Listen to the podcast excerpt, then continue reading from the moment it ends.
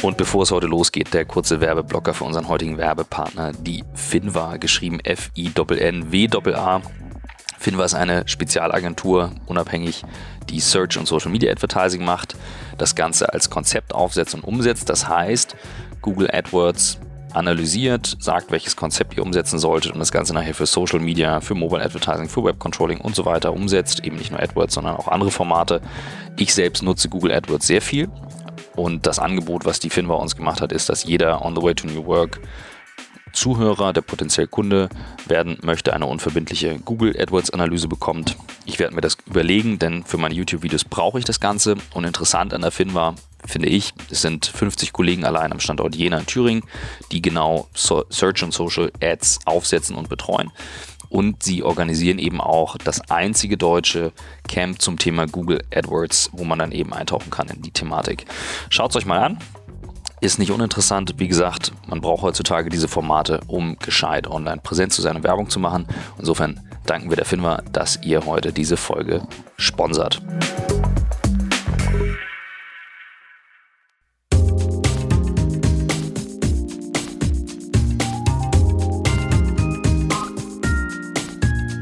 Herzlich willkommen zum On the Way to New Work Podcast. Heute leider wieder nur mit mir. Christoph Magnussen, Michael Trautmann ist in Berlin eingespannt und wir haben es nicht rechtzeitig geschafft, hier zusammenzukommen, denn ich habe mich sehr gefreut auf unseren heutigen Gast. Bernhard Sack ist bei mir. Bernhard aka Bernie.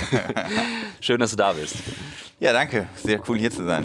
Sehr schön, gerne. Und ähm, ich habe mich deswegen so gefreut, weil wir kennen uns schon sehr lange ähm, und haben uns als angehende Unternehmer kennengelernt. Ähm, bei damals einer Unternehmerorganisation ICE, heißt die Emerging Young Entrepreneur Society.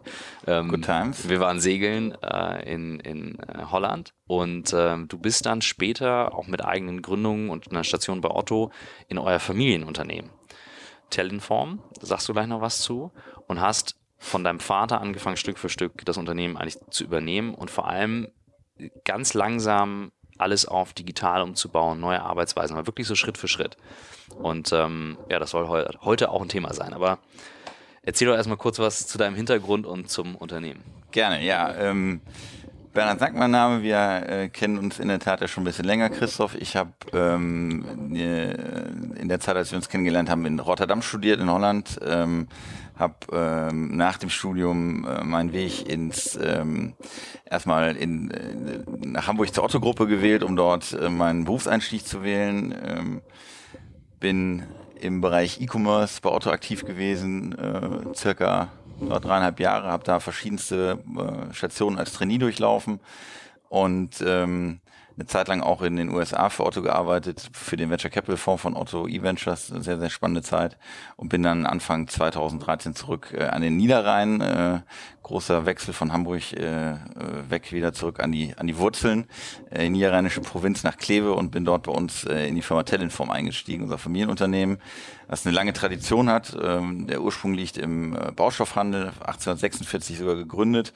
Und die Firma hat sich über Generationen als Baustoffhändler eigentlich entwickelt und ähm, ist dann aber in den 80er Jahren ähm, im Zuge der aufkommenden äh, großen Baumarktketten und so weiter ähm, immer mehr oder immer schwieriger geworden, diese, diese Firma so wie sie war weiterzuführen. Mein Vater hat dann sich größtenteils aus der aus dieser Bosch-Verhandlung zurückgezogen in fünfter Generation und hat dann nochmal komplett neu, äh, einen neuen Start gemacht und hat äh, äh, ursprünglich mal als Berater im Bereich Marketing gearbeitet, hat viele Baustoffhändler beraten, Baustoffhersteller in den 90er Jahren und die wollten dann immer irgendwelche Konzepte haben, wie mhm. man äh, Service in dem Bereich äh, spielen kann und äh, wie man äh, in, als, als Hersteller von Baustoffen mit Bauherren und so weiter umgehen kann. Und daraus äh, kam dann irgendwann mal der Auftrag, äh, ein Service Center zu gründen für die Baustoffindustrie. Das war die Firma Baukontakt. Ja, und daraus ist Tellinform entstanden. Unsere heutige Firma 1996.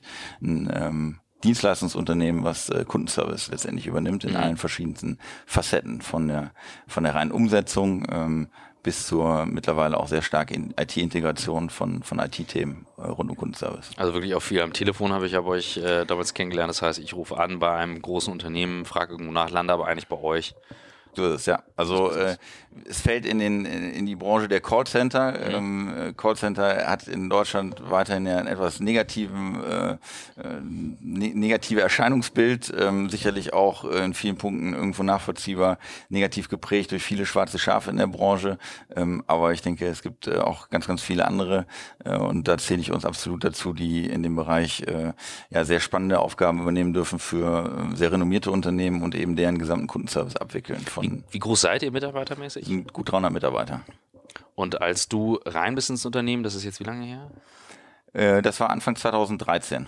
Und ich weiß noch, ich erinnere noch ganz gut, du bist eben eingestiegen, hast dann Business Development gemacht und ähm, wir haben irgendwie telefoniert, du hast ein paar Fragen gehabt und hier mit Tools und so weiter, was kann man machen?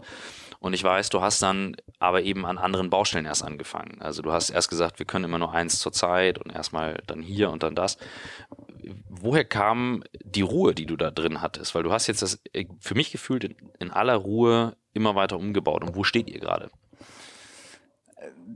Also ich, äh, als ich 2013 in die Firma kam, war ähm, war ich erstmal, äh, glaube ich, gar nicht so ruhig. Äh, vielleicht habe ich ruhig gewirkt, aber ich war ziemlich unruhig, weil von allen Seiten äh, irgendwie neue Aufgaben kamen. Ich da als äh, Junior reinkam, 300 Leute irgendwie mich angeguckt haben, geguckt haben, was was macht er jetzt als nächstes, und ich irgendwie gemerkt habe, okay, wir sind ähm, hier, hier müssen sich gewisse Dinge ändern. Die Firma war äh, lange Zeit in, ähm, insbesondere in, in vertrieblichen Aufgaben sehr erfolgreich. Damit ist die mhm. Branche in 90er Jahren ja gewachsen und wir mussten ähm, uns zügig, ähm, weil wir auch sehr, sehr starke Abhängigkeiten von einem großen Auftraggeber hatten, umentwickeln. Und ähm, das bedeutete auch, dass wir uns sehr, sehr stark im Servicebereich, also in dem klassischen Service, äh, nicht nur Telefon, sondern E-Mail, äh, Chat etc. pp. Ähm, weiter ausbauen mussten. Und in dem Bereich äh, hatten wir zu dem Zeitpunkt noch nicht so richtig viel vorzuweisen. Und ähm, glücklicherweise ähm, hat es uns die, äh, die allgemeine Wirtschaft wirtschaftliche Situation erlaubt, das Thema sukzessive anzugehen, aber mit einem klaren Ziel, nämlich einen klaren Change hinzukriegen vom äh, von diesen vertrieblichen Aufgaben zu Serviceaufgaben und auch von einer Organisation, die sehr sehr stark getrieben war durch Auftraggeber zu einer Organisation, das ist immer mein mein wesentliches Credo, die selber treibt, die also Auftraggeber mit an die Hand nehmen kann und auch äh, mit denen zusammen Service-Themen entwickeln kann. Und äh, das musste sehr, sehr äh, schrittweise angegangen werden, um da hinzukommen. Und äh, die Basis war erstmal, die richtigen Leute auch dafür mhm. an Bord zu bekommen. Und ähm, mein großes äh, oder mein großer äh, Pluspunkt in dem, in dem Setting war, dass mein Vater eigentlich äh, eine relativ schlanke Organisation hatte im Management zu, der, zu dem Zeitpunkt und äh, mit zwei Prokuristen und ähm, eine Reihe von weiteren Angestellten eigentlich den ganzen Laden mit 300 Leuten geschmissen hat. Und als ich kam, äh, hatte ich die Möglichkeit, sukzessive ein Team aufzubauen, was erstmal eine sehr, sehr äh, coole Chance war, weil ich mir eine Reihe von recht jungen äh, Leuten dazu nehmen konnte, die ähm, teilweise auch aus anderen ähm, Branchen kamen. Mhm um einfach ganz frische Anblicke oder ganz frische, ganz frischen Anpack in diese Themen reinzukriegen. Wo hast du angefangen? Also bei was für einer Rolle hast du gestartet, wo du sagst, das ist für mich das Wichtigste? ich war selber erstmal ähm, Abteilungsleiter bei uns, mhm. ähm, sehr operativ tätig, habe äh, sogar richtig mal eine Zeit lang mittelefoniert, was mir wichtig war, um erstmal das Geschäft einerseits zu verstehen, weil ich kam aus diesem E-Commerce ähm, Business bei Otto sehr strategisch, durfte damit Vorständen arbeiten mhm. und so weiter und wollte wirklich mal hands-on erleben, wie unser Geschäft funktioniert ähm, und gleichzeitig auch, um den Mitarbeitern ein klares Zeichen zu geben, äh, bin jetzt hier nicht der Junior, der reinkommt und direkt irgendwie die Welt verändern möchte, sondern erstmal verstehen, wie es hier läuft und das hat äh, am Anfang auch, ähm, war das genau der richtige Schritt. War ein gutes Jahr lang verantwortlich für eine Abteilung bei uns. Ähm, war damals aber trotzdem auch schon in der Geschäftsleitung mit eingebunden, konnte meinem Vater so ein bisschen mit über, ihn, äh, über die Schulter schauen, wie er die Dinge so angeht und bin dann so sukzessive in die Geschäftsführerrolle reingewachsen ähm, und heute ähm, Geschäftsführer und habe ähm, von meinem Vater so in verschiedensten Etappen ein Ressort nach dem anderen übernommen. Äh, er ist heute noch für äh, Personal, äh, Entschuldigung, für Finanzen und Controlling verantwortlich mhm. und ich habe gerade Personal übernommen, IT, den Operations-Bereich und ähm, auch den Vertriebsbereich bei uns. Das geht ja nicht immer ganz konfliktfrei dann in der Übernahme plus jetzt sind wir auch in einer in in einer Phase, wo es nicht nur um Firmennachfolge geht, sondern die Firmen wandeln sich halt digital einmal komplett. Ähm, das hat ja auch bei euch auch eine Rolle gespielt. Ich weiß, wir haben viel über Salesforce gesprochen, über Zendesk gesprochen, Confluence und so weiter. Alles so, so Tools, ähm, mit denen du auch sehr fit bist. Wie hat dein, dein Vater seine Rolle da gefunden und wie ist er das angegangen, dass das smooth an dich übergeht und, und er trotzdem mit diesen Tools klarkommt? Ähm Also erstmal zum Übergang, mein Vater, der hat äh, selber auch damals äh, eine Firma von seinem Großvater übernommen und dadurch äh, hat er, glaube ich, schon ganz gut gewusst, dass äh, ein wesentlicher Punkt sein muss in so einem Übergabeprozess, dass er ein Stück weit sich rauszieht und auch einfach Dinge äh, übergibt und einfach laufen lässt und auch Vertrauen äh, hat. Und das äh, haben wir schon sehr früh irgendwie, äh, glaube ich, gemerkt, dass, äh, dass wir da gegenseitig irgendwie einen ganz guten Draht haben, dass er auch dieses Vertrauen hat. Äh, sind beides äh, begeisterte Segler und äh, da gab es die eine oder andere Situation auch auf, auf größeren äh, Turns, wo ich gemerkt habe, dass er auf einmal gesagt hat, hier Junge, du bist jetzt verantwortlich, du bist hier der Skipper und äh, auch wenn wir jetzt hier nach England drüber segeln und das äh, gerade mal ein bisschen heftiger wird, ähm, äh, you're in charge, du sagst uns einfach, was wir zu tun haben. Fand ich immer schon sehr cool, dass er da ähm, loslassen konnte und äh, so war das äh, auch relativ von Anfang an, als ich in die Firma reingekommen bin, er hat also sehr, sehr zügig, ähm, äh, wir haben von Anfang an eigentlich sehr klar die Verantwortungsbereiche immer wieder abgegrenzt und auch immer wieder neu definiert, weil ich sukzessive ja in die Rolle reingewachsen mhm. bin. Und er hat ähm, sich da sehr, sehr zurückgenommen und Freiraum gelassen und ähm, mir die Möglichkeit gegeben, dass die Dinge so zu gestalten, wie ich die für richtig halte und dass äh, ich eine sehr hohe Affinität für Technologien habe und mir auch klar war, dass dieses äh, Technologiethema bei uns ähm, zu dem Zeitpunkt, als ich reinkam, ich sag mal ein Stück weit unterentwickelt war und sich da einiges tun musste, war auch ihm klar. Ähm, er wusste nur nicht, wie er es anpacken mhm. sollte und äh, insofern hatte da ähm, sehr, sehr viel Freiraum gelassen, ist selber jemand, der grundsätzlich auch äh, äh, auf seine Art und Weise immer schon technologieaffin war. Der hatte früher schon äh, sein, sein Palm als äh, äh, sein Palm-Ding, wo er so seinen Kalendereinträge hatte und mittlerweile ist er in, in Trello organisiert und hat da seine ganzen äh, To-Dos. Äh, Finde ich äh, auch extrem cool wie, zu sehen, wie er die Dinge so mitgeht und auch sich auf neue Tools einlässt. Ähm, und äh, gleichzeitig lässt er mir aber den Freiraum, die Dinge so voranzutreiben, wie ich es für richtig halte, auch mit den entsprechenden Wie wichtig ist es bei euch, dass ihr beide das den Mitarbeitern vorlebt und wie wird das dann von den Mitarbeitern umgesetzt? Weil das ja, ich habe deinen Vater ja kennenlernen dürfen, äh, auch ein, eine rheinische Frohnatur wie du auch. Ja. Und ähm, wenn dann so jemand das auch noch vorlebt und zeigt, wie kommt das an oder nutzt ihr das gezielt? Wie übertragt ihr das auf eure Leute? Ehrlich gesagt ein ganz schwieriger Prozess gewesen am Anfang, ähm, weil die ich glaube, die Notwendigkeit, techno also technologisch und insbesondere mit Tools äh, Dinge nochmal neu anzudenken, vielen am Anfang nicht bewusst war. Die waren eigentlich ganz happy, dass wir irgendwie ähm, Netzlaufwerke hatten, die teilweise irgendwie nicht erreichbar waren und äh, so die, die, ja, so die klassischen äh, ja, schwierigen Situationen, äh, wo Dinge irgendwie nicht so richtig effizient liefen. Für mich als Außenstehender war relativ off offensichtlich, dass es ineffizient war und dass man das hätte besser machen können. Äh, wenn man das über Jahre immer so hatte, dann äh, wird einem vielleicht auch nicht so bewusst und in der Situation waren wir und es war ganz wichtig, da in ganz, ganz vielen kleinen Schritten vorzugehen und ähm, zu zeigen, dass äh, das eine oder andere Thema doch gewisse Vorteile bringt. Ich erinnere mich an eine Diskussion, die ich mal hatte zum Thema Kalender. Äh, es war also so, dass als ich in die Firma kam, die äh, Kalender auf den Handys immer synchronisiert werden mussten, indem man es einsteckte.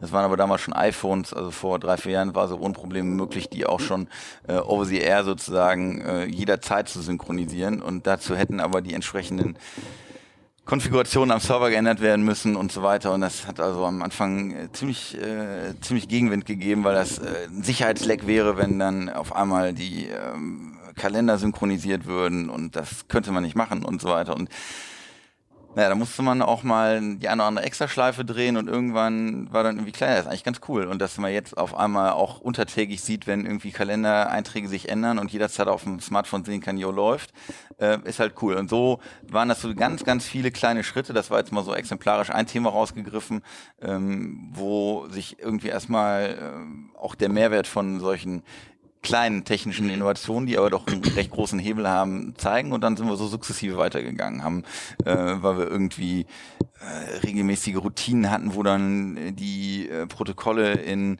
wenn es überhaupt Protokolle gab oder wenn es irgendwas Dokumentiertes gab, dann irgendwie extra Word-Dokumente angelegt worden sind, die dann irgendwo auf dem, in irgendeinem Netzlaufwerk verschwunden sind, wo sie auch niemand wieder rausgeholt hat, äh, haben wir dann angefangen mal zu überlegen, ob wir das irgendwie vielleicht auch über ein anderes Tool hinkriegen. Dann haben wir mal Trello eingeführt, mhm. haben einfach in Trello mit Karten gearbeitet, relativ hands-on, hat super funktioniert, waren auf einmal total begeistert, konnten auf den Karten ihre Kommentare reinschreiben und so und so ist das so sukzessive ähm, hat das immer mehr Fahrt aufgenommen und mittlerweile ist da eine richtige, wie soll ich sagen, so eine richtige Hungrigkeit in der Organisation, ähm, immer wieder zu hinterfragen und zu gucken, können wir das nicht irgendwie noch effizienter und einfacher hinkriegen, weil irgendwie auch mittlerweile so ein Verständnis da ist.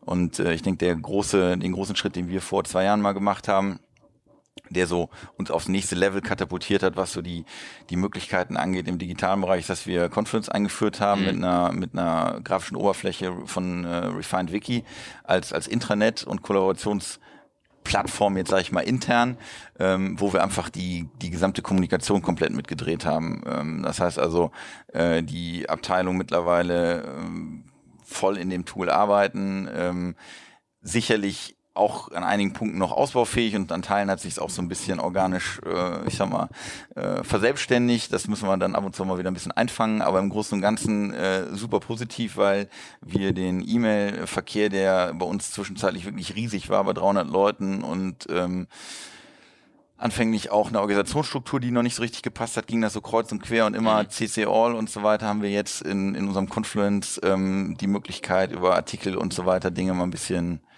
ja, mehr an, an einem Punkt zu legen und ähm, weniger E-Mail. Ich habe das auch recht präsent, das muss so zwei Jahre her sein, weil ich habe damals meine gerade geborene Tochter, die war ein halbes Jahr alt, äh, geschoben und wir haben telefoniert zum Thema Intranet und Tools. Und ähm, meine Erfahrung war eben ähm, damals in meinem Unternehmen, als ich gesagt habe, okay, wir haben Intranet, also gerade wenn man Prozesse hat, ist es ja super wichtig zu dokumentieren und so weiter, bei euch auch, ähm, war meine Erfahrung, sobald es harter Text ist, der dann einmal da steht, ist es dann in dem Moment schon wieder überfällig. Das heißt, es muss, es muss ja gelebt sein. Also was du gerade mit diesem Auswuchern ja. hattest, das passiert halt links und rechts. Ähm, wie wichtig sind bei euch, wenn du jetzt so, ähm, sind doch 300 Leute, wie wichtig sind da dann eben super klare Vorgaben oder machst du mehr, mehr so mit Guidelines und Regeln? Ich denke jetzt auch gerade ein bisschen an den Segelhintergrund bei dir. Ähm, einige Sachen müssen halt nach harten Regeln funktionieren. Ich weiß ja, wenn das, äh, wenn das Team Sack äh, einläuft, dann, dann, dann, wird auf dem Schiff eben äh, das nach Regeln gemacht. Aber wie, wie, wie hast du da die Mischung? Also zwischen, wo du sagst, ich lass die jetzt mal auswuchern ähm, und lass die auch mal ein bisschen machen und es ist dann lieber gelebt versus ich will es ganz klar und strukturiert haben. Also ähm, wir haben, als wir das Thema eingeführt haben, uns bewusst erstmal eine kleine Abteilung, die so ein bisschen Multiplikator im Haus ist, rausgegriffen und haben mit denen angefangen zu, zu lernen und zu experimentieren und haben mal geguckt, wie, wie die mit dem Thema umgehen. Und da haben sich so ein paar Themen rauskristallisiert, die einfach wichtig waren, dass man da gewisse Grundlagen legt und sagt, pass auf, ähm, so und so und so wird hier geschrieben und auf die, die Art und Weise kommuniziert man hier aber was die Strukturierung zum Beispiel angeht, innerhalb eines, eines Kreises, wo äh, eine Abteilung bei uns kommuniziert, die Art und Weise, wie die, ähm, wie die die Dinge ablegen, da haben wir relativ schnell gesagt, äh, suchen ist die neue Ordnung, ähm, go for it. Und ähm, insofern haben sich an einer oder anderen Stelle das in der Tat auch einfach äh, ja, verselbstständigt und ähm, sind wir jetzt auch nicht ganz, äh, nicht ganz un, äh, unhappy mit. Mhm. Wenn ähm, wenn du jetzt mal sagst, so weitere Themen, die du jetzt als nächstes angehst, wo du sagst, okay, jetzt habe ich einige Sachen schon mal gemacht, was sind die so große Baustellen jetzt in der Phase? Also ähm, die Themen, die wir im Moment äh, definitiv noch haben, ist, wir sind mit Confluence sicherlich ganz gut aufgestellt, was die ähm, das Hinterlegen von, von, von Anweisungen oder von Themen angeht ähm, aus, aus der operativen Arbeit. Aber wir sind in der Kommunikation teilweise nicht, nicht agil und flott genug. Und da haben wir sicherlich jetzt gerade nochmal eine Baustelle, dass wir gucken, welches Tool können wir an der Stelle einführen. Wir experimentieren gerade mit Facebook Workplaces, mhm. Gucken, was, ähm, was damit möglich ist. Das ist sicherlich ein Ding, dass wir da noch ein bisschen, bisschen flotter und agiler und direkter auch kommunizieren. Ähm, anderes Thema ist, wir haben bisher einen, äh, Exchange-Server immer noch im Einsatz gehabt, der jetzt echt äh, dringend abgelöst werden muss, wo wir eben gucken, wie äh, welches, welches, welche Lösung ist da die richtige.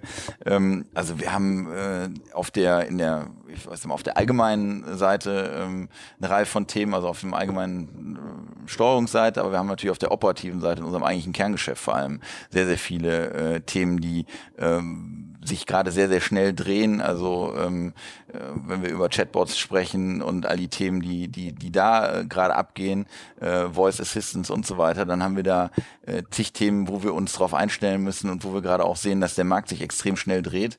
Die Anforderungen von unseren äh, Kunden beziehungsweise die Möglichkeiten, die einfach da sind. Und da äh, haben wir sicherlich toolseitig auch noch das eine oder andere zu tun. Da ist ja Facebook auch das richtige Stichwort. Ne? Also wir, wir ich kenne das Facebook Workplace ganz gut. Ähm, auch als, als Partner und weiß, in Norwegen ist das unfassbar verbreitet zum Beispiel. Also das ist sehr erfolgreich. Da haben es wahnsinnig viele Firmen im Einsatz. Es gibt auch, auch gute Cases und ähm, es wird eben viel diese Live-Video-Funktion genutzt. Also ich nehme als Chef mal die Kamera hoch und mache ein kurzes Live-Video, ein kurzes Live-Statement.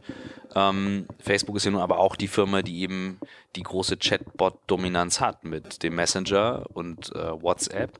Sind das Sachen, wo du selber dann noch einsteigst und sagst, ich gucke mir das an, schau, was da passiert äh, und schau, wie wir es nutzen können? Absolut, absolut. Also das sind ähm, Dinge, die ähm, jetzt ja nicht nur einfach ähm, in Bezug auf Bürokommunikation für uns eine Riesenrolle spielen, sondern ähm, auch insbesondere, weil das irgendwo das äh, Kommunikationsverhalten von Endkunden und damit mhm. letztendlich auch unser tägliches Geschäft massiv äh, verändert.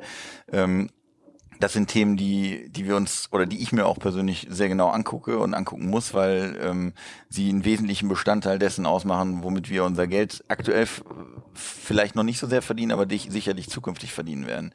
Ähm, die Basis, um das allerdings zu machen, war auch bei uns in den letzten Jahren äh, ein absolutes Update unserer technischen Infrastruktur auf der operativen Seite. Wir hatten äh, äh, bisher ähm, ja eine klassische Telefonanlage mit wirklich so einem Schrank, der da irgendwo stand und äh, die Anrufe durchgeroutet hat und äh, für andere äh, Kanäle wiederum andere Tools. Und die große, große Herausforderung, die wir hatten und weiterhin haben, ist, diese ganzen verschiedenen Kanäle, wenn wir für unsere Auftraggeber tätig sind, überhaupt mal irgendwie unter einem Dach sauber zusammenzufassen und über diese Kanäle auch vernünftig zu spielen, weil du als Endkunde ja nicht möchtest, dass du irgendwie dich über Facebook meldest und ähm, eine Frage hast und als nächstes irgendwie einen Tag später anrufst und den ganzen Kram noch wiederholen musst, weil irgendwie die Informationen von A und B nicht zusammenkommen. Und ähm, das sind alles Dinge, die, ähm, die du nur gewuppt kriegst, wenn du wirklich eine super durchdachte technische Infrastruktur hast. Und da schrauben wir gerade mit Hochdruck dran, dass wir da uns weiter updaten, haben gerade auf eine sehr fortschrittliche Technologie von Genesis geupdatet. Ähm, Genesis ist in unserem Bereich so der ähm,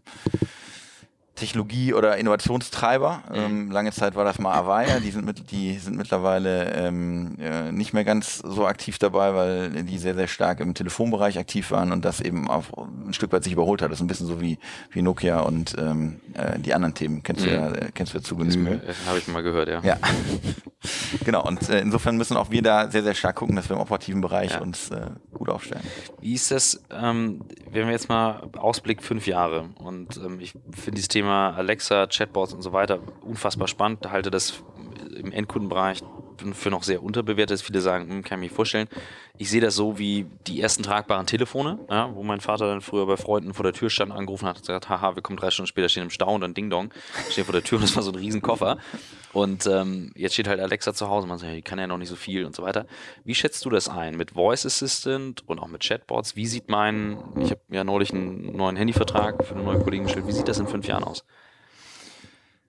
Ähm, kann ich dir ehrlich gesagt noch keine hundertprozentige Antwort geben, weil ähm, die Entwicklungen da gerade mega schnell sind. Äh, gerade was das Thema Voice Assistant angeht, ähm, glaube ich nur, dass das das nächste ganz, ganz große Ding nach, ähm, nach Smartphones ist, was uns irgendwie in unserem täglichen Leben als, als Endkonsumenten ähm, massiv Themen abnehmen wird und Dinge verändern wird. Ähm, Chatbots sind, glaube ich, aktuell schon deutlich mehr im Einsatz und auch schon in Aktion, als man äh, das als Endkunde manchmal äh, wahrhaben mhm. möchte. F für unser Geschäft äh, glaube ich, dass es weiterhin äh, nicht ohne Leute geht, ohne Menschen. Also ich glaube nicht, dass wir in fünf Jahren uns äh, nur mit, äh, auch wenn wir bei einer Firma anrufen oder eine Rückfrage haben, mit, mit äh, irgendwelchen Computern unterhalten, sondern ich glaube, dass die ähm, einfachen Themen, die äh, relativ schnell äh, zu erledigen sind, die auch Prozesse sind, die sich einfach ähm, relativ gut ähm, wegdigitalisieren lassen im wahrsten Sinne des Wortes zukünftig ähm, eher Richtung Chatbots und auch vielleicht über so eine, so eine mhm. Voice äh, Assistance laufen. Aber ich bin mir absolut sicher, dass für die hochwertigen und äh, anspruchsvollen Themen weiterhin die Mensch, die, die, die Schnittstelle Mensch wichtig ist. Wissentlich allerdings, dass auch im Hintergrund da sehr, sehr viel, äh, sehr viele Themen ähm, über äh, Bots laufen. Also das mhm. heißt, äh, es ist heute schon so, dass wenn du ähm, wenn du anrufst, es durchaus sein kann, dass im Hintergrund ähm, neben dem Gespräch, was du mit einem Menschen führst, eine Maschine das Gespräch abhört und demjenigen, der auf der Gegenseite dein Gespräch annimmt, im Hintergrund Vorschläge macht, was die ideale Antwort ist. Also das ist jetzt nicht irgendwie ähm, Zukunftsmusik, sondern das ist heute schon Realität und ich glaube, dass da ähm, die Entwicklung sogar noch äh, sich, sich äh, ja, weiterhin entwickeln wird, dass wir da im Hintergrund eigentlich ähm, durch Maschinen unterstützt werden. Wo holst, wo holst du für dich dein dein Wissen her und deine, deine Themen. Wo, und nicht nur jetzt technische Sachen und Neuigkeiten, sondern auch, wo holst du dir ähm, Leadership-Wissen her? Ähm, machst du Trainings, liest du Bücher? Was sind deine Quellen? Ähm, sowohl als auch. Also ähm, ich bin recht viel ähm, in verschiedensten Blogs und einfach online unterwegs und äh, lass mich da teilweise einfach ein bisschen treiben und inspirieren. Wir hatten ja auch nenn, mal. Nenn mal welche, also was, was sind da so für welche? Ich bin bei, also ich bin bei LinkedIn ähm, mit einer Reihe von Leuten, die ich, äh, äh, die ich da so verfolge. Ähm, ich sag mal ganz gut, ganz gut dabei zu gucken, was was in dem Bereich so geht. Mhm. Ähm, ich habe mir, ähm, ich habe die, ich verfolge unsere Branchen-News ähm, mhm. natürlich äh, online. Da gibt es eine Reihe von äh, von Medien, die die die eben auch über Blogs äh, verfügbar sind. Ich ehrlich gesagt, lass mich da ziemlich, ziemlich treiben und bin nicht jetzt irgendwie so, dass ich jeden Tag den und den und den mir nacheinander rauspicke. Ähm, ich versuche ansonsten mir Input zu holen durch Gespräche. Du bist auch einer der Leute, die ich regelmäßig mal anrufe und einfach zu bestimmten Themen, äh, die mich beschäftigen, mal versuche, äh, mir Input abzuholen. Ähm, und ähm, buchtechnisch muss ich sagen, ich äh, bin nicht jemand, der unglaublich viel Bücher liest jetzt aus in, in dem Kontext. Ich lese gerne mal Themen, die mich interessieren, mhm. äh, die dann aber weit weg sind von dem täglichen äh, Arbeitsthema. Was könnte das zum Beispiel sein? Das war jetzt äh, gerade ein Buch über Volkswagen, was ich sehr spannend fand, die Geschichte von Volkswagen und wie sich der Dieselskandal da entwickelt hat, was das, äh, wie, wie auch Führung in dem Kontext eine Rolle gespielt hat, was, was äh, die Hintergründe sind mhm. für, für, ähm, für den Dieselskandal in Bezug auf sehr, sehr autoritären Führungsstil und die Anweise, wie Leute da vielleicht auch unter Druck gesetzt worden sind und so weiter. Also ich versuche mich auch mit anderen Themen einfach mal zu beschäftigen und immer wieder von außen so zu reflektieren. Ja, ist ja extrem modernes Thema, auch Führung und äh, autoritär versus eben dann eben, man fühlt kollegial, was, wenn du sowas jetzt liest. Und ähm, das ist ja nun auch ein spannendes Beispiel, aber wenn du jetzt sowas liest, was sagst du, wie setzt du das nachher dann in der Firma um? Womit fängst du an oder in, in was kann sich das auswirken? Ja, ich versuche eigentlich immer ganz äh, intensiv so zu reflektieren, was was sind, wie wie habe ich zum Beispiel jetzt Führung bei uns bisher erlebt, wie wie was ist so mein Stil? Ich muss sagen, ähm, da gibt es durchaus auch Unterschiede im, im, an dem konkreten Beispiel zwischen meinem Vater und mir, der äh, derjenige ist, der eben zum Beispiel die Firma gegründet hat, sehr, sehr stark äh, auch derjenige ist, der immer äh, vorangelaufen ist, sehr, sehr viele Probleme zentral gelöst hat, ähm, äh, versus sozusagen meinem Stil, wo ich äh, mittlerweile eine Reihe von echt guten, richtig klasse Leuten um mich herum habe, die ähm, viel, viel, viel, viel mehr Dinge können, als ich sie kann und äh, die die Dinge eigentlich dezentral lösen sollen und versuche eigentlich die Firma ähm, so aufzustellen, dass wir äh, weniger irgendwie an einer Stelle alles zusammenläuft, sondern die Experten die Dinge direkt lösen und klären, die, äh, die sie auch äh, am besten beurteilen können und äh, damit auch, ich sag mal, Kommunikation und, oder überflüssige Kommunikation so gut es geht irgendwie zu vermeiden und einfach ähm, mich selber, wenn es irgendwie geht, auch überflüssig zu machen. Dann wir auch schon diverse Diskussionen drüber und äh, das ist eigentlich mein äh, mein ultimatives Ziel, mich so gut es geht eigentlich auch rauszuziehen an den Themen, um mhm. äh, um mich strategisch äh, beschäftigen zu können, sag ich mal. Mhm. Habt ihr sowas wie ein äh, Wochenmeeting bei euch in der Geschäftsführung? Habt ihr sowas noch? Format? Ähm, wir haben ein Wochenmeeting als solches nicht. Nee. Wir haben ähm, sicherlich eine Reihe von Meetings, die so im äh, zu verschiedenen Themen, die so im Monatszyklus äh, stattfinden, wo wir auch strategische Themen durchgehen. Ähm, aber wir haben nicht mehr so ein klassisches Wochenmeeting. Hatten wir früher. Ähm, ich habe sehr stark versucht, äh, gerade im letzten Jahr auch nochmal unsere, ich sag mal, Meetingkultur ein bisschen zu bearbeiten. Äh, wir haben früher sehr, sehr viel zusammengesessen und ähm, an der anderen Stelle, glaube ich, ähm, auch ein bisschen zu viel und der Output, der dabei entstanden ist, war ähm, stand dem dem Zeitaufwand, den wir da betrieben haben, äh, glaube ich, in einigen Punkten nicht so ganz äh, im guten Verhältnis gegenüber. Und wir haben glücklicherweise eben auch dank der, der Möglichkeiten, die uns jetzt ähm, Tools wie, wie Trello und Confluence bieten, in, den, in unserem Kontext super Möglichkeiten, Dinge einfach auch, ähm, ja, ich sag mal, ohne Meetings und ähm, im digitalen Raum äh, stattfinden zu lassen, was uns sehr, sehr hilft. Und ähm, gerade aktuell zum Beispiel in einem Prozess, wo wir die Jahresplanung fürs nächste Jahr angehen, uns vornehmen, welche Projekte wollen wir eigentlich machen und so weiter, ähm, auch sehr viel versuchen, eben über, ähm, ja, über ganz simple Trello-Themen einfach zu lösen, mhm. wo wir uns Karten anlegen und äh, äh, gegenseitig die Dinge kommentieren, Input geben und so weiter, ohne jetzt jedes Mal zusammenzusitzen. Ja, das ist ja häufig so ein Riesenthema. Ähm, ich habe es gestern gerade gehabt, äh, typische Meetinglänge eine Stunde, weil der Outlook-Kalender so eingestellt ist und dann immer gerne E-Mail, die ankommt und dann mit dem, mit dem Kommentar, lass uns mal nächste Woche treffen, lass uns mal nächste Woche treffen. Ja, alles klar. Super geplant. Und dann geht's in die Hose. Ich weiß, mit E-Mails bist du auch sehr diszipliniert.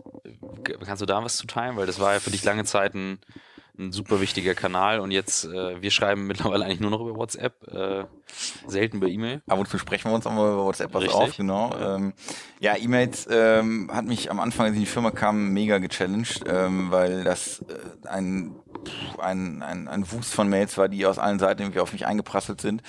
Ähm, wir haben uns dazu auch mal intensiv unterhalten und äh, Stimmt. du hast wir mich ja sogar mal gecoacht in dem, äh, zu dem Thema.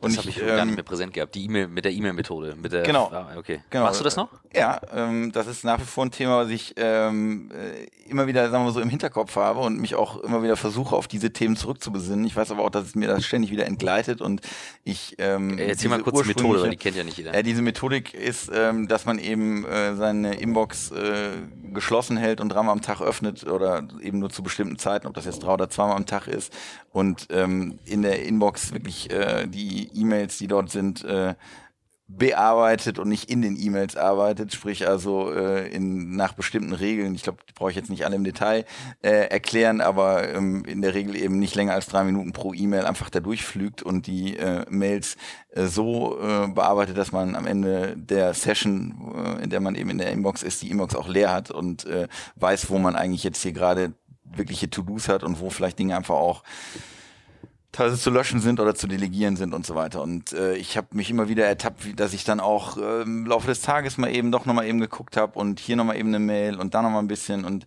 immer wieder auch so ein bisschen abgeglitten bin, aber es hilft mir immer wieder, mich drauf äh, zurückzubesinnen und wirklich zu versuchen, dann nur dreimal am Tag drauf zu gucken und auch nur dreimal am Tag in einem bestimmten Modus da durchzuflügen äh, und überhaupt dieser Inbox und diesem ganzen E-Mail-Thema nicht zu viel Raum überhaupt im äh, täglichen Arbeitsleben einzuräumen. Dadurch, dass wir aber Dienstleister sind und bei uns äh, sehr viele Menschen an sehr vielen Themen arbeiten und einfach auch sehr viel immer wieder sich im Tagesverlauf ändert, ähm, ist die Gefahr leider groß, dann doch immer wieder da reingezogen zu werden und da auch an einer anderen Stelle ein bisschen zu lange drin hängen zu bleiben. Wenn du jetzt mal so einen Tag hattest, wo du äh, äh kurz noch Kommentar, ich kann, ich habe dir glaube ich damals dann irgendwas geschickt, also wen es interessiert, dem schicke ich das einfach weiter, was du bekommen hast. Dieses, dieses ja. Notiz zu der Methode, da bin ich äh, völlig cool. fein, weil War sehr, sehr cool. wir haben da hin und her geschrieben. Das hat auf jeden Fall, ich erinnere mich wieder. Ähm, was ich aber eigentlich fragen wollte, wenn du jetzt eben mal so stressige Tage hast und äh, die Phasen hattest du ja nun auch dabei, wo du sagst, hier voll am Anschlag, nur am Rotieren, wo holst du deinen Ausgleich her und wie regelmäßig baust du das ein? Ähm also am Wochenende äh, im Sommer äh, beim Segeln. Ganz klar weiterhin äh, großes ähm, Lebenselixier und äh, Leidenschaft äh, Nummer eins, ähm, wenn es irgendwie geht, äh, im Sommer ähm, auf dem Wasser, einfach nach wie vor der absolute Ruhepol. Ähm, jetzt habe ich leider nicht das Glück, so äh, äh, wie du mit deiner Heimatstadt Kiel direkt am, äh, an der Ostsee äh, zu leben und äh, dort äh, auch mal vielleicht am Feierabend segeln zu gehen. Ich bin wenn es irgendwie geht, gerne auf dem Rennrad unterwegs. Ähm, das ist für mich so die perfekte, ähm, ja, die perfekte Entspannung, einfach äh, rauszukommen. Wir sind ja in der ländlichen Region äh, durchaus auch in der Lage, mal 40 Kilometer Rennrad zu fahren, ohne eine einzige Ampel irgendwie über Feldwege und ähm, auf, äh, sag mal, ruhigeren Sträßchen unterwegs zu sein und da einfach nochmal so die Gedanken kreisen zu lassen und in so einen Flow reinzukommen, der einen total entspannt. Das, äh, muss ich sagen, ist für mich zum Beispiel eine, eine ja, das, das Schönste, was ich mir eigentlich so nach der Arbeit im, im Sommer gönnen kann. Im Winter ist das leider nicht ganz so oft. Ähm, Versuche ich dann durch, durch, durch Sport und andere Themen zu machen und ansonsten ähm, ist, ähm, ja, ist für mich einfach Zeit mit äh, Familie und Freunden äh, ganz normal, denke ich auch eine ganz, ganz gute Entspannung. Kannst du, kannst du deinen Job remote machen? Also ist das für dich möglich, dass du sagst, du bist jetzt auch mal ein paar Tage woanders oder gibt es das bei euch nicht? Ist das nicht Teil der Kultur? Ähm, wir arbeiten auch daran. Ähm, ich bin sehr oft vor Ort, weil ich auch glaube, dass es wichtig ist, äh, bei uns äh, immer wieder auch präsent zu sein, äh, sich Impulse aus dem Team zu holen und so weiter. Aber ähm, ich finde es auch extrem wichtig, gerade um, um sich Inspirationen auch von außen zu holen, viel, viel die Möglichkeit zu haben, weg zu sein und äh, den Job remote zu machen.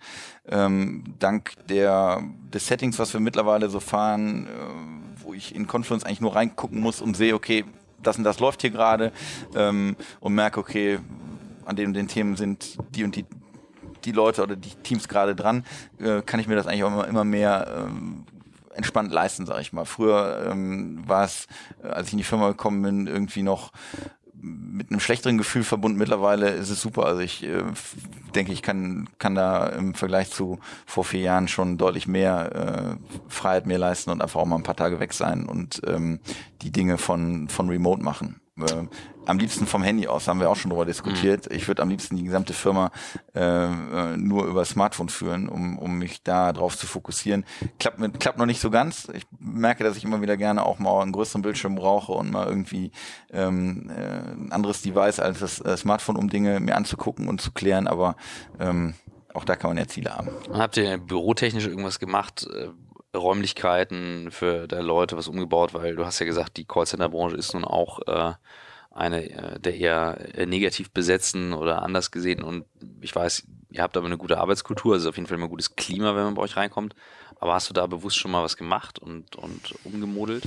Ähm, auch ein äh, stetiger Prozess. Äh, wir erstmal grundsätzlich ist unser Gebäude, glaube ich, äh, bietet für, für das, was wir tun, super Voraussetzungen. Ist nämlich damals auch dafür gebaut worden. Also mein Vater hat 2002 dieses Gebäude ähm, gebaut, weil er gesagt hat, Kundenservice ist erstmal äh, ein Thema, was irgendwie viele Leute nicht so richtig verstehen. Es muss transparent sein, es muss von außen sichtbar sein, da muss möglichst viel Glas sein. Also es ist sehr, sehr viel Tageslicht bei uns im Gebäude. Es hat eine recht innovative Form, ist so ein Kreis und so ein Viertelkreis und so weiter. Und wir haben in der Vergangenheit da ähm, im Gebäude an verschiedensten Stellen auch externe Mieter gehabt und so weiter. Die haben wir sukzessive rausgekickt, weil wir die Fläche brauchten. Und wir sind jetzt gerade am Punkt, gerade jetzt, wo wir die ähm, nicht operativen Bereich und die operativen Bereiche noch stärker zusammenführen. Das heißt also, die, die, den Bereich IT, Vertrieb und so weiter, die waren bisher so im Gebäude verteilt. Die kommen jetzt gerade oben auf einer Etage zusammen und im nächsten Schritt werden wir sicherlich auch nochmal dahin kommen, die eine oder andere Wand, die wir haben, weiter rauszureißen und immer mehr auf so einer äh, Fläche auch zusammenzuarbeiten. Das ist eigentlich so mein ultimatives Ziel. Ähm, bisher haben wir noch sehr, sehr stark so eine Bürokultur, wirklich so mit, mit, mit, mit ähm, zwar offenen Türen, muss man wirklich sagen, im wahrsten Sinne des Wortes, also ähm, selten, dass ich, wenn ich über den Gang laufe, dass die Türen zu sind, aber man sieht sich eben noch nicht so, man kann auch noch mhm. nicht so direkt kommunizieren. Und mein Ziel wäre auch da, dass wir zukünftig ähm, ja, mehr eben auf so einer kollaborativen Fläche zusammenarbeiten. Wenn du, also große Fläche, ich sag mal, nur eine offene Fläche alleine macht's dann ja auch nicht. Ähm, was sind so Ideen, wo du sagst, okay, so guckst du dir das an, so viel Zeit steckst du da rein? also was kann ich, was kann ich lernen? Ne? Ich gucke hier rüber in einen Raum, den würde ich gerne noch umbauen bei mir. Also vielleicht kann ich, vielleicht kann ich wieder was abgucken. Ähm, Boah, also schwer zu sagen, kann ich dir jetzt äh, gerade so auch nicht beantworten. Wir ähm, sind also an einem Punkt, wo wir langsam mit diesen Gedanken spielen, die, mhm. die Dinge zu verändern. Aber ich kann jetzt noch nicht sagen, dass das irgendwie das ideale Konzept ist. Ich weiß, dass du mir mal ein Video weitergeleitet hast von, äh, von der Agentur in äh, New York, ähm, die Ach, das auf war einer. Von, das war von Michaels Podcast, ja, genau. von äh, Bob Greenberg. Bob, Bob Greenberg in New York, der äh, ein, ein, ein Wahnsinns-Office dahin gebaut hat mhm. mit irgendwie, ich weiß nicht, wie tausend Leuten auf einer großen Fläche äh, und so weiter. Ähm, sehr, sehr inspirierend. Ähm, aber ich kann dir im Moment noch nicht sagen, wie das, wie bei uns das ideale Setting ist.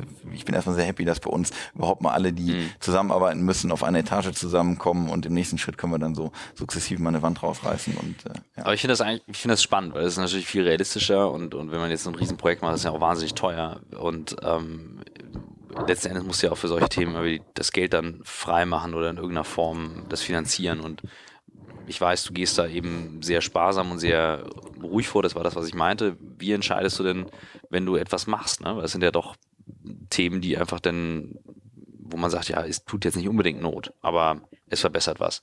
Wo, wo triffst du die Entscheidung zwischen, okay, das sind jetzt Kosten für mich, das ist ein Investment, machst du es nach Bauch, machst du es nach Zahl?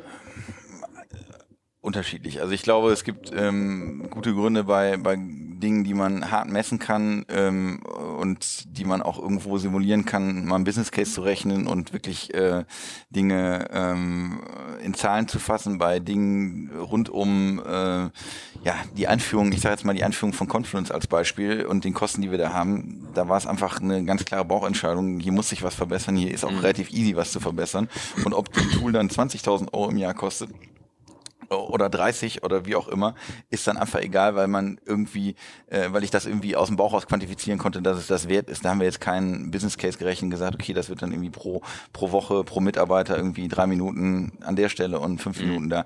Das ist eine Mischung zwischen harten Zahlen und, und, und immer wieder Bauchgefühl. Mein Vater ist ein totaler Bauchgefühlsmensch, ist damit auch super äh, gefahren an, an, an vielen Dingen. Ähm, trotzdem haben wir aber auch an vielen Punkten äh, ein sehr, sehr gutes Zahlenwerk, mit dem wir steuern und arbeiten können. Das ist unterschiedlich.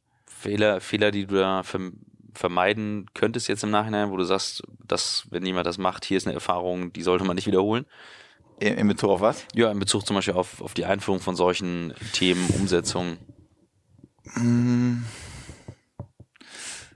Also ich glaube, dass ähm, gerade in so einem Umfeld wie bei uns, wo ähm, jetzt sag mal, viele Quereinsteiger sind Leute, die jetzt nicht unbedingt in der digitalen Welt aufgewachsen sind und so weiter. Sehr, sehr wichtig ist, da behutsam vorzugehen und die Dinge ähm, äh, nacheinander mit den mit, mit Leuten anzugehen und die nicht zu überfordern. Und wir hatten sicherlich an einer oder anderen Stelle mal eine Abteilung, wo wir äh, oder eine Phase, wo wir auch sehr gepaced haben, wo wir gesagt haben, okay, es muss jetzt hier zügig laufen und so weiter und gemerkt haben, wie Leute dann ähm, mit mit den Tools, mit den Möglichkeiten äh, nicht so richtig hinterhergekommen sind. Mittlerweile ist die gesamte Organisation äh, da drauf und ich merke auch, dass da eine breite, breites Verständnis ist. Aber ich glaube, die Dinge müssen, man muss eine, oder es, es, es macht Sinn, eine Vision zu haben und ein Ziel zu haben. So war es ähm, zumindest bei uns.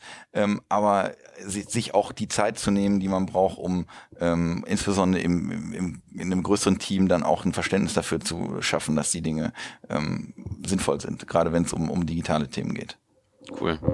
Wenn du, wenn du mit der Erfahrung und den Sachen, die du jetzt gemacht hast, die Möglichkeit hast, sitzt in der Bahn, fährst jetzt zurück, da sitzt ein 15-Jähriger neben dir oder 15-Jährige, ihr unterhaltet euch, geht zur Schule, super digital und der fragt dich aber hier, sag mal, was soll ich denn jetzt machen? Also, wie sieht's aus? Give me something for the next 10 years. Irgendwelche Empfehlungen?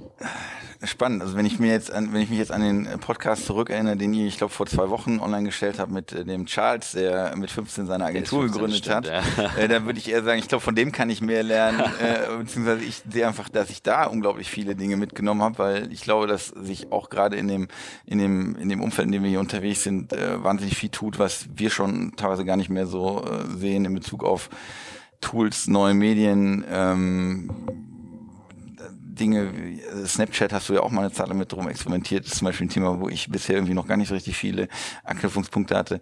Ähm, tja, dass ich jetzt einem 15-jährigen Kannst du ihm irgendwas erzählen, wo du sagst, das, weißt du, das kommt auf jeden Fall oder das habe ich gesehen oder passt da auf oder die Sachen für die Schule? Also ein Thema, was, wo ich mich mit beschäftige, weil es mich persönlich total interessiert und wo ich glaube auch, dass das echt einen Impact haben wird, ist dieses ganze Thema äh, Umgang mit, mit, mit digitalen Themen, Thema digitale Demenz, wenn ich diese Reizüberflutung äh, mhm. von allen Seiten habe, Informationen, ähm, wie, wie, wie, wie wirkt sich das eigentlich so langfristig auf mein, auf mein ganzes Verhalten aus? Und ich glaube, dass da die, die äh, Generationen, die jetzt auch so nach uns kommen, noch viel, viel mehr äh, von allen Seiten zuge, zugedröhnt werden mit Informationen und dass man da irgendwie aufpassen muss, das wäre so ein Thema, das, äh, äh, wo ich sagen würde, hey, da, da sollte man vielleicht mal irgendwie auch ein, eine gewisse Sensibilität für entwickeln. Ich habe jetzt aber irgendwie, fällt mir jetzt schwer, da irgendwie so eine Empfehlung auszusprechen äh, ansonsten. Ich, ich finde das spannend. Also das Thema, äh, ich habe jetzt gerade gar nicht dran gedacht, äh, digitale Demenz ist ein Stichwort, ähm, habe ich so noch nicht gehört und da passiert gerade bei mir ganz viel im Kopf, wo ich denke, ja, da ist was dran. Ne? Es wird halt wird halt noch mehr, die Sachen werden noch mehr abgelegt, eher gesucht, man verlässt sich drauf. Also ich sehe das bei uns bei den jüngeren Leuten und ich äh, proklamiere das ja auch, geht über die Suche und, und macht euch nicht den Kopf. Führt nur manchmal dazu, dass man bestimmte Zusammenhänge nicht mehr kennt oder nicht mehr sieht. Und das löst dann ja was aus. Und wenn es nachher irgendwie AI-Bots sind und man sagt, Alexa, bereite das Meeting vor und dann kriegst du alle Unterlagen fertig zusammengestellt, dann bist du halt selber nicht durchgeflügt. Und finde ich wahnsinnig spannend. Gibt es denn, obwohl du sagst, du liest nicht viel, trotzdem Buchempfehlungen, wo du sagst, Must-Reads, äh, willst mich, äh, willst verstehen, wie ich ticke, das sollte man lesen, das sollte man sich angucken. Können auch YouTube-Videos sein, also. ja, ähm, ich sag mal, ein, ein Buch, was ich jetzt gerade äh, gelesen habe, was mich zum Beispiel auch echt nochmal inspiriert hat, irgendwie ist äh, äh, Silicon Valley von Christopher Keys, der mhm. im, im, im Valley unterwegs war und ich äh, selber ja auch das Glück hatte, da ein halbes Jahr mal leben zu dürfen und auch sehr intensiv da äh, zu meiner Autozeit auch, auch mitarbeiten zu dürfen.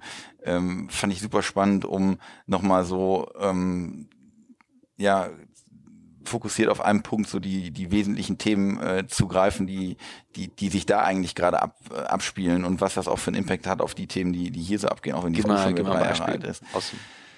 Ähm, die, was ist denn boah, auf den Punkt gebracht? Ähm, Also kann ja auch aus deiner Zeit von drüben sein. Also ich hatte, hatte völlig vergessen, dass das ja bei dir auch eine Weile war, die du da warst. Also ein Thema, wo du sagst, das war jetzt für hier relevant, das hast du mitgenommen aus dem Valley.